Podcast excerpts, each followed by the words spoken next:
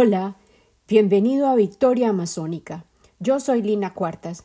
Este es el séptimo episodio de nuestra quinta temporada y se titula Pasión, Conciliencia y la sabiduría del mundo natural.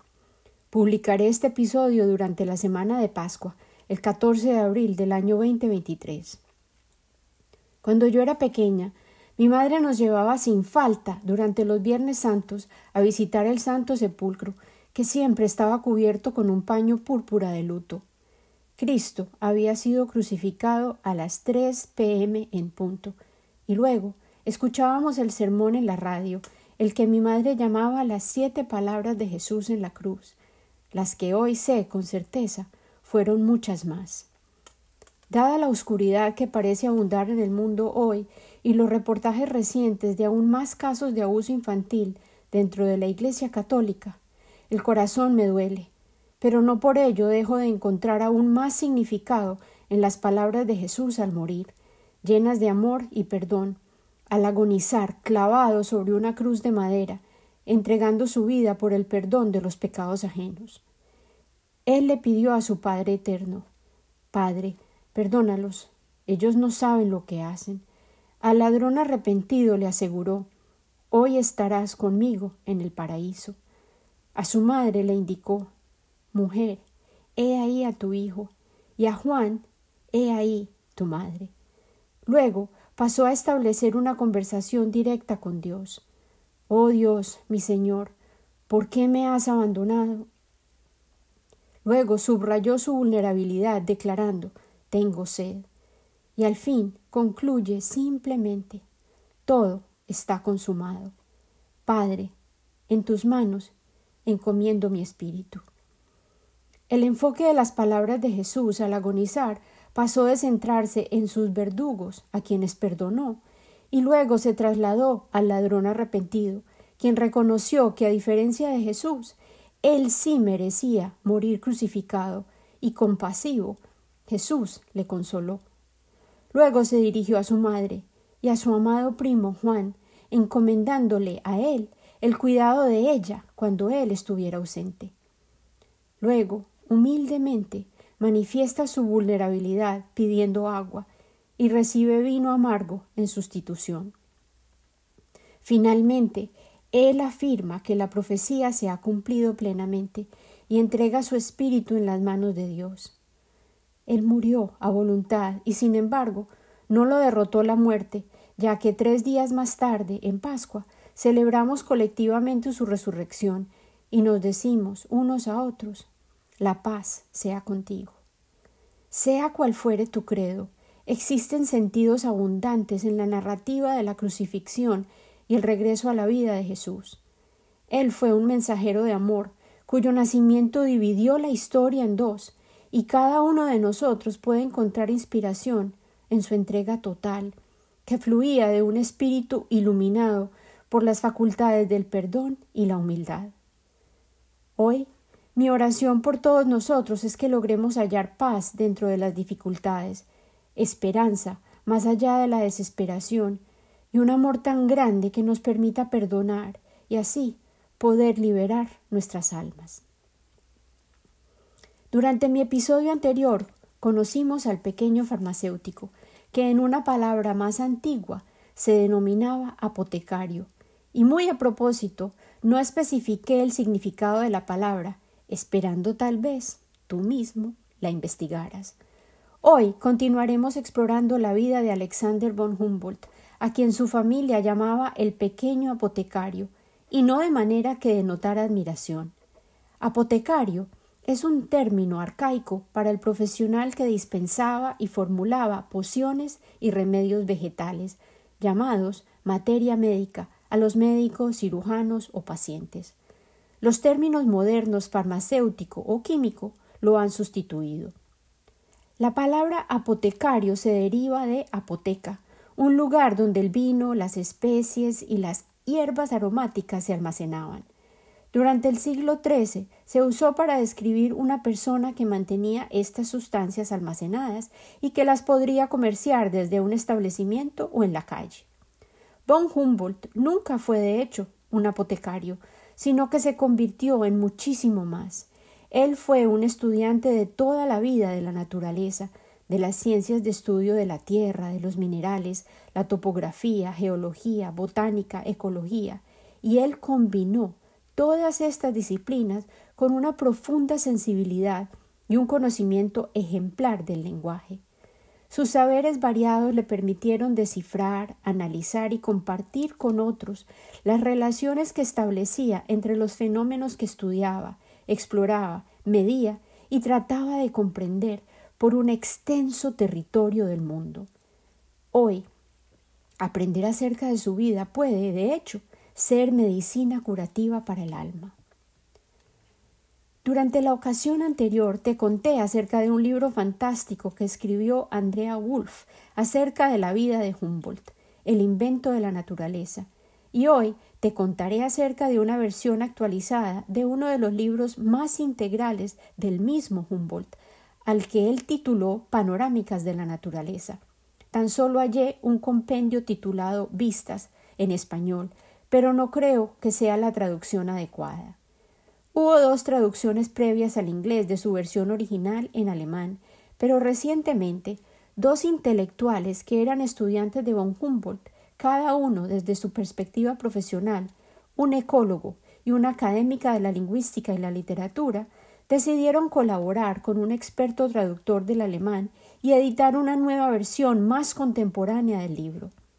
Su propósito principal era lograr un volumen que representara más literalmente su enorme conocimiento científico y reflejara además su destreza como escritor y observador de la naturaleza, al resaltar las delicadas relaciones que él establecía entre los fenómenos de los que fue testigo a través de una variedad asombrosa de medios ambientes. Stephen T. Jackson es profesor emérito de botánica y ecología en la Universidad de Wyoming. Laura Dasso Walls es la catedrática y profesora de inglés en la Universidad de Notre Dame. Mark W. Person es profesor asociado y conferencista profesional de alemán en el Departamento de Lenguas Modernas y Clásicas y director del Laboratorio de Lingüística en la Universidad de Wyoming. El resultado de sus esfuerzos en este proyecto colaborativo lo publicó la Casa Editorial de la Universidad de Chicago en el año 2014. Ansichten der Natur fue el libro más apreciado de los muchos que publicó Humboldt y fue concebido durante tiempos de confusión y crisis. En 1799, Humboldt partió de Europa con el propósito de viajar al Nuevo Mundo con su acompañante francés, Aimé Bonpland, en una expedición de descubrimientos. En 1804 ambos regresaron triunfantes a una Francia completamente transformada. Cuando ellos partieron, Francia era una joven república y a cuanto destino arribaron, desde Venezuela hasta Perú, Cuba y México, con su destino final en Washington, D.C., para comparar notas con el héroe de Humboldt, Thomas Jefferson, hallaron nuevas repúblicas bajo construcción, pero al regresar a Francia hallaron una república que había colapsado y era una monarquía imperial. Sin embargo, París seguía siendo el centro científico del mundo y Humboldt permaneció allí el tiempo suficiente para recibir honores antes de dirigirse a Italia a visitar a su hermano Wilhelm.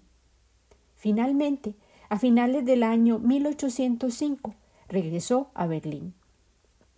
Allí se sintió bienvenido, por supuesto, pero también fue víctima de acusaciones severas de haber absorbido tan completamente la cultura francesa que había olvidado sus raíces alemanas e incluso se remuraba que planeaba escribir todas sus publicaciones en francés.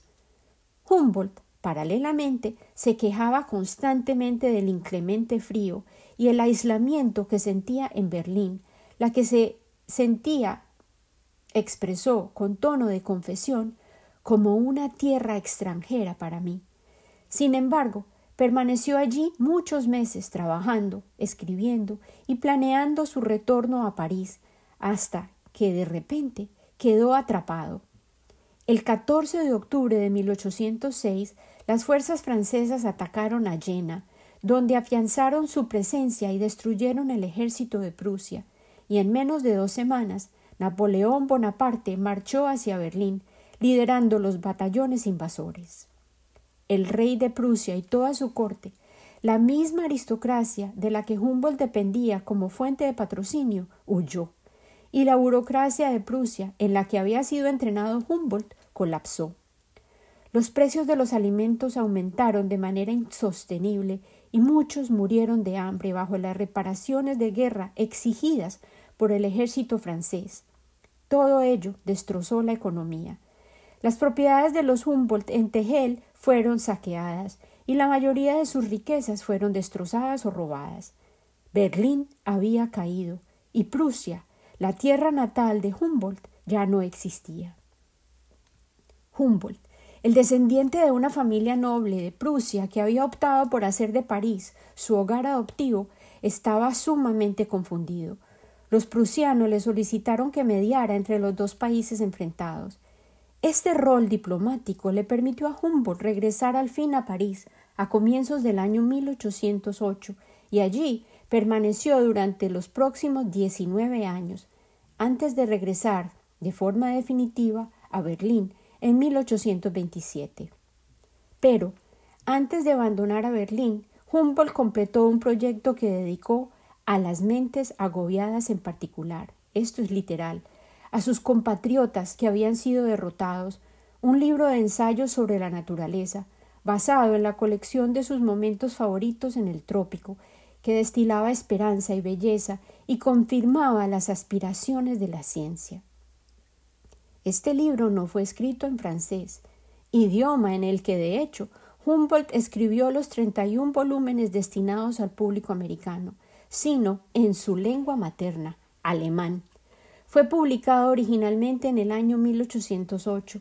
Ansichten der Natur se convirtió en un clásico instantáneo y fue traducido a media docena de idiomas, y en 1826, justo antes de partir de París, él lo actualizó en una segunda edición y le añadió dos ensayos más. Finalmente, en 1849, aprovechando el éxito mundial que obtuvo su popular serie Cosmos con K, Humboldt revisó y amplió las anotaciones que incluyó en Ansichten, adicionó observaciones obtenidas en su expedición de 1829 al norte de Asia. También adicionó el ensayo final, y volvió a publicar la colección de ensayos en una forma definitiva. Ya para entonces, él tenía muchos seguidores entusiastas en el mundo angloparlante y al comienzo del año 1849 ambos libros, Cosmos y Panorámicas de la Naturaleza o Ansichten der Natur, se hallaban disponibles en dos traducciones que competían en el mercado, elaboradas por dos casas editoriales. Una se denominaba Aspectos de la Naturaleza, publicada por Elizabeth Sabine en Londres en 1849, y otra como Vistas de la Naturaleza, por Elise Oté en Londres en 1850. De repente, el mercado angloamericano estaba inundado por traducciones asequibles de los trabajos más populares de Humboldt. En los Estados Unidos, la locura por Humboldt la que había estado creciendo en cuanto a volumen desde la presidencia de Jefferson, estalló y no disminuyó hasta que llegaron las celebraciones del centenario de su nacimiento en 1869. En la actualidad, Cosmos es aún el libro más conocido de Humboldt, pero es un libro difícil de leer. No resulta sorprendente que Cosmos nunca hubiera sido concluido, ya que era monumental su óptica, y el mismo Humboldt lo comprendió en vida. Él murió en 1859 y estaba aún en la mitad del quinto volumen. Logró explorar los cuerpos celestes del espacio y regresar a analizar la Tierra desde las rocas de granito de Rusia, pero no logró escribir los tomos acerca de los reinos humanos y orgánicos. Por otro lado, Ansichten der Natur fue un libro que Humboldt logró concluir pero también lo había revisado y estructurado cuidadosamente, una gema cuyas siete facetas labradas fueron diseñadas para reflejar la naturaleza en pleno. Cosmos fue un intento por realizar un análisis global del universo conocido, mientras en Ansichten Humboldt seleccionó categorías específicas, centradas en lugares que él mismo conoció a fondo y disfrutó y atesoraba en su memoria. La palabra alemana del título, Ansichten, nos otorga claves acerca de su método, que tal vez le pueda parecer peculiar a un lector contemporáneo. El término alemán significa algo similar a visión o aspecto, pero con la connotación ausente en las palabras correspondientes en inglés y español de una composición en evolución, activa, no un prospecto que se observa pasivamente. Uno no ve simplemente a través de las palabras de Humboldt. Él nos exige trabajar activamente para participar en el acto de ver, utilizando los materiales que él mismo nos presenta y gracias al trabajo que nos ofrece a través de la inmersión que él ejecuta en la naturaleza en sus bibliotecas mentales y físicas sobre el conocimiento íntimo de la naturaleza, nos invita a colaborar con él. Esta panorámica es una invitación a una manera particular de ver. No es tan solo ver un paisaje. Ansichten, en las hábiles manos de Humboldt, no es una versión de la naturaleza del observador como consumidor, sino más bien un ejercicio de Bildung, un término alemán que significa autoeducación, que realizamos guiados por el deleite hallado en las fuerzas y la belleza de la naturaleza. La tarea de la conciliencia comienza aquí, con el trabajo del tejido de la matriz, que resulta al combinar la percepción sensorial e inmediata de la naturaleza con la cognición rigurosa y cuidadosa, y al unirlos con una estimación emocional y colorida, se genera un colectivo que posee muchas facetas. Los siete ensayos principales son exactamente ejemplos de este logro, ya que fueron compuestos, seleccionados y orquestados, pero cada uno de ellos puede ofrecer por sí mismo un trabajo científico valioso. Humboldt admirablemente se rehúsa a esconder su labor, que le exigió tiempo y dedicación, la composición de sus escritos. Humboldt la comparte con el lector a través de sus anotaciones, incluidas al final de cada ensayo, y a veces son tan detalladas que exceden el campo temático del ensayo mismo. Si los ensayos son el lado frontal del tapiz, las anotaciones son el anverso del tejido, aquel proceso de fabricación que generalmente permanece oculto, y allí podemos rastrear los hilos de conocimiento y la labor exigida para lograr el asombroso producto final. Estas siete panorámicas son cuadros, gemaldes en alemán, e ilustran las sensibilidades del pintor y la evocación de esencia que captura quien se especializa en el arte del retrato. El trabajo de Humboldt, de hecho, inspiró a muchos pintores y estudiantes de múltiples disciplinas. El resultado es un ejemplo de hipertexto, concebido mucho antes de que existiera la tecnología que hoy lo hace posible. Hacerle clic a un dato humboldtiano es abrir un sinfín de posibles rutas hacia un universo fractal, donde es posible ascender o descender en niveles de profundidad de análisis, donde el conocimiento se distribuye en capas de similitud tópica, desde el objeto local sostenido en la mano, a través del cual se pueden vislumbrar abstracciones radicalmente imaginativas. Cada objeto se elige, se analiza y se convierte en una ocasión para pensar. Por lo tanto, si hay conclusiones universales en este tomo, es porque se forjaron cuidadosamente. Humboldt haya interconexiones que utiliza para relacionar los objetos que nos muestra y luego recoge aún más similitudes que hubo observado con anterioridad por todo el planeta. Sus lugares son construcciones, sus objetos son eventos de naturaleza casi escultural. Humboldt está presente en cada fragmento, a nuestro lado, como guía e intérprete, y dado que la mayoría de estos ensayos se elaboraron como conferencias, conservan el sentido de una audiencia frente a la cual el maestro, Humboldt, el inimitable, gesticula, señala, pausa, califica y se va por una tangente. Y por supuesto, estaba hablando en el alemán expositorio. Claramente, el objetivo de esta nueva traducción es rendirle honor a su innovador estilo textual, vertido en un inglés claro y legible, pero que conserve algo del extraño original logrado en alemán, de manera que sea posible para el lector ser testigo de la destreza de Humboldt cuando persiste en exigirle nuevas fortalezas a su lengua materna. El orden de estos siete ensayos está estructurado rígidamente, donde el primero, acerca de las estepas y los desiertos, se aleja del océano y nos traslada al interior, para enfrentar y recorrer los grandes llanos de Venezuela. El último ensayo, la sabana de Cajamarca, concluye llevándonos de regreso al océano, al hacernos parte del grupo de viajeros que descienden de los Andes hacia la costa del Perú, creando una espiral de narrativas y análisis.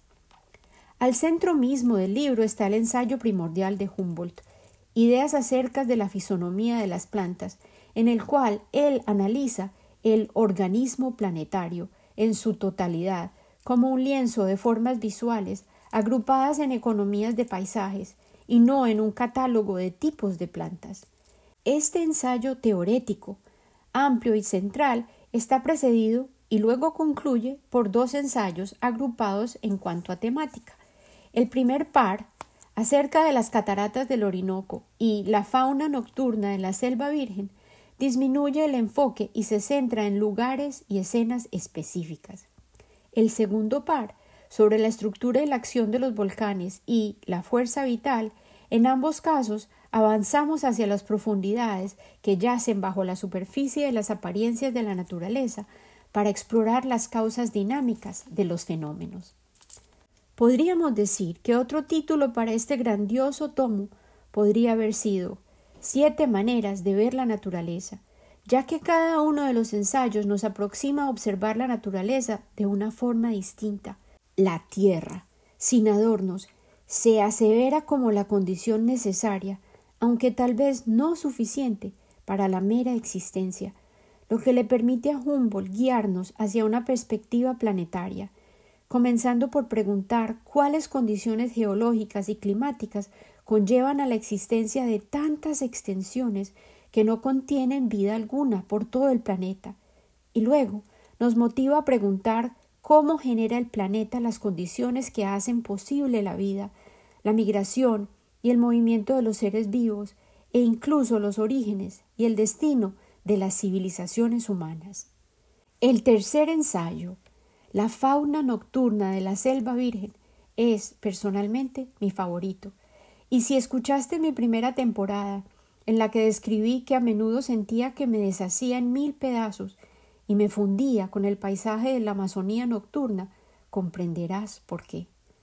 Aquí, la naturaleza misma posibilita la tarea de la recuperación del lenguaje, ante todo el nuestro, el que utilizamos sin mucha conciencia y lo erosionamos, rehusando y dependiendo de frases que se vuelven repetidas y planas. Y luego Humboldt profundiza hacia el lenguaje de la naturaleza misma, del que podemos aprender para que nuestras propias palabras recuperen su vitalidad y plenitud de sentido.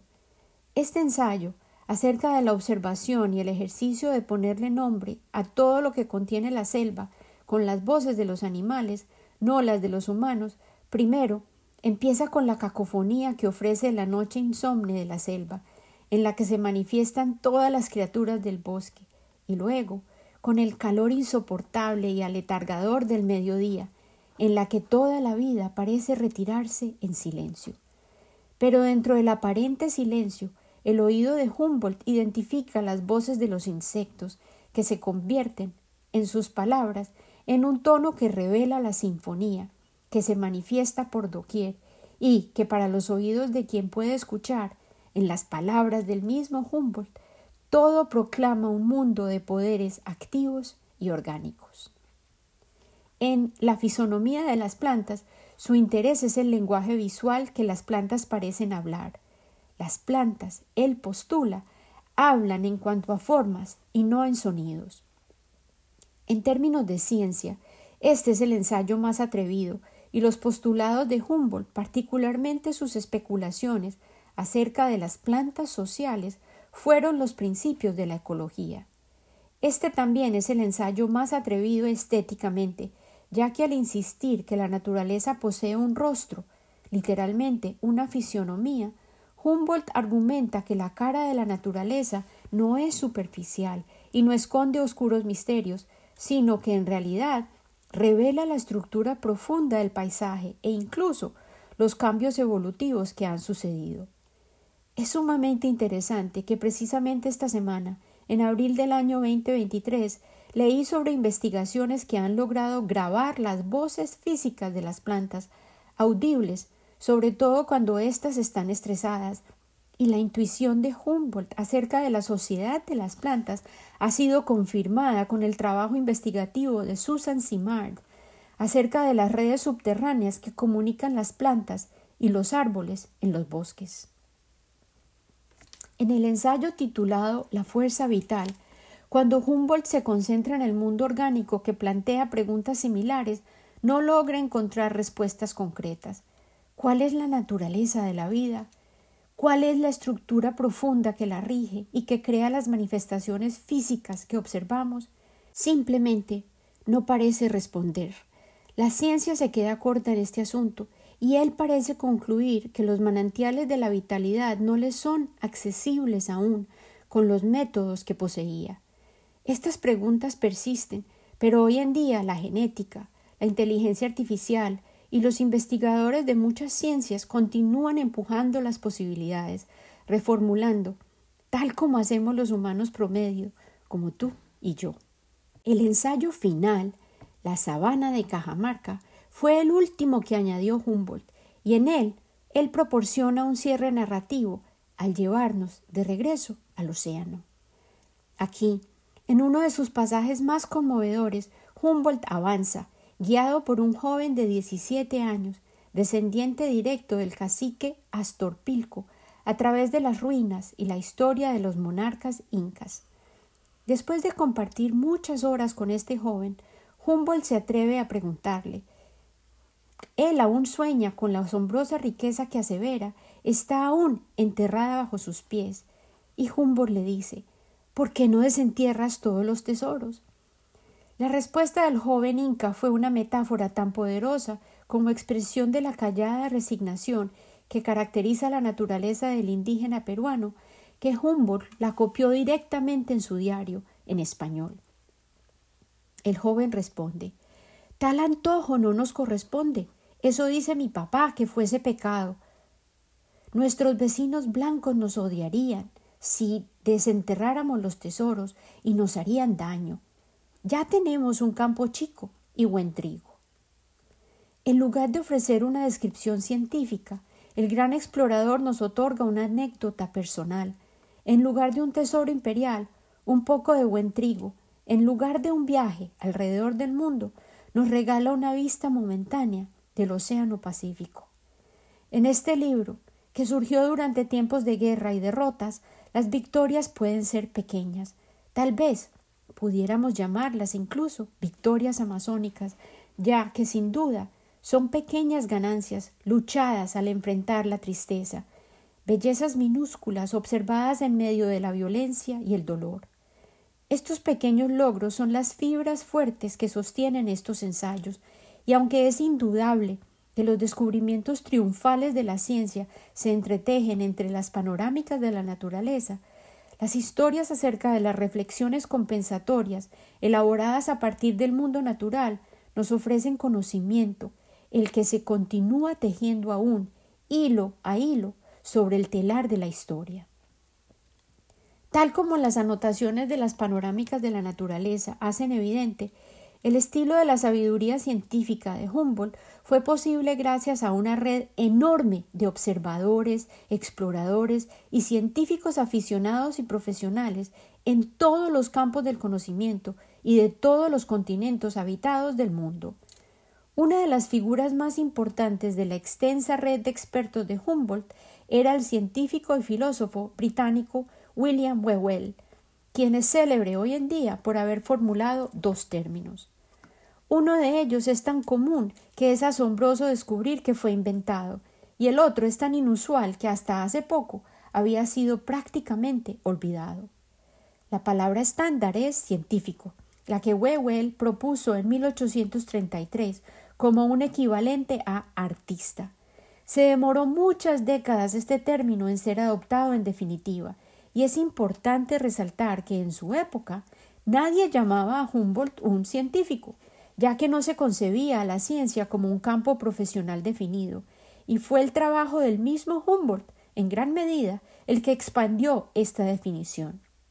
La segunda palabra, la conciliencia, fue un término que utilizó Wewell para definir el proceso a través del cual dos o más campos de distribución gráfica parecían saltar juntos. Estas son sus palabras textuales para crear algo totalmente nuevo, el campo emergente de la biología evolutiva.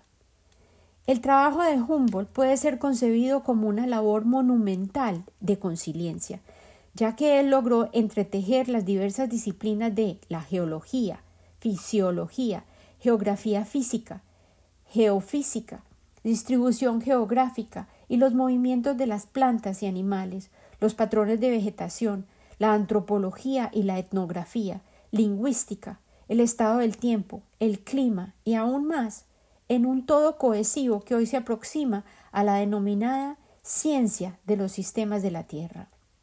Sin embargo, las panorámicas de la naturaleza insisten en un segundo nivel de conciliencia, que no es el resultado de la mezcla de diferentes campos científicos, sino la dinámica lograda gracias a la inclusión de la poesía, y la sensibilidad ante la belleza.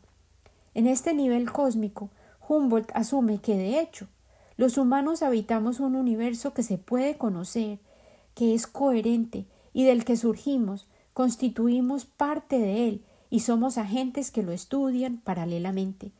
Por tanto, nuestras mentes, que están hechas del mismo material constitutivo del universo, son capaces de descubrir los placeres del aprendizaje de las causas de estas maravillas, lo que a su vez refuerza la motivación para investigar las fuerzas y los fenómenos naturales, creando un círculo virtuoso de placer y conocimiento.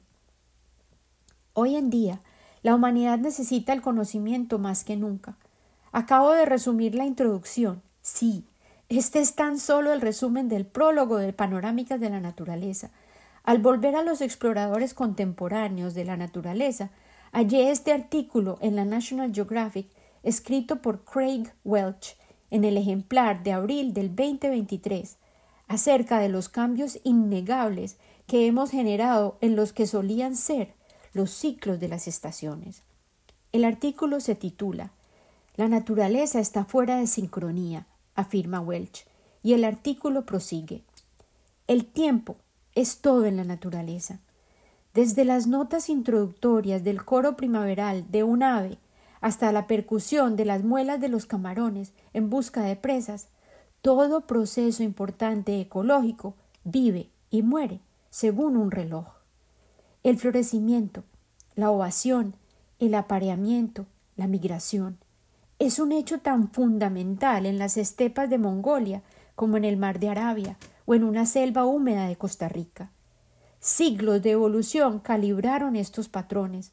Ahora el cambio climático los está recalibrando. Y esto está alterando la forma de la vida para todos los seres vivos. En cada océano y a través de todos los continentes las estaciones están cambiando.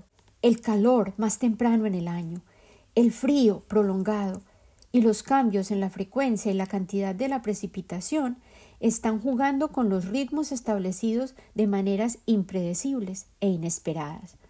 Por tanto, los investigadores por todo el mundo están apresurándose en documentar la ocurrencia de los ciclos de la vida. Es una disciplina científica llamada fenología. Las emisiones de nuestro consumo de combustibles están distorsionando estos fenómenos temporales.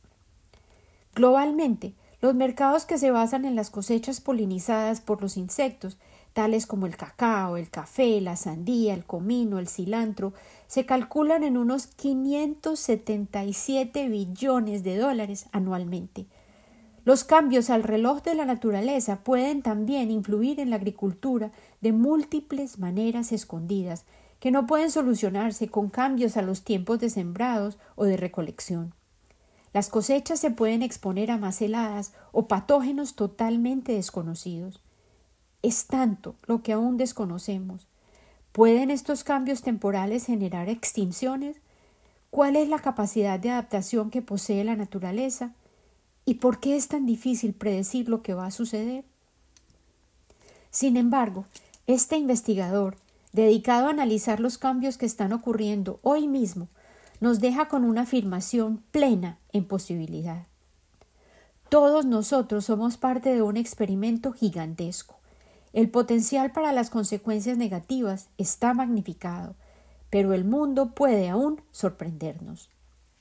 En este mismo espíritu, y en celebración de la victoria de la vida sobre la muerte, el verdadero sentido de la Pascua, te ofreceré, una vez más, un cuento, para gestionar la magia de la renovación y la llama eterna del asombro con el que los amantes de la naturaleza miramos al mundo.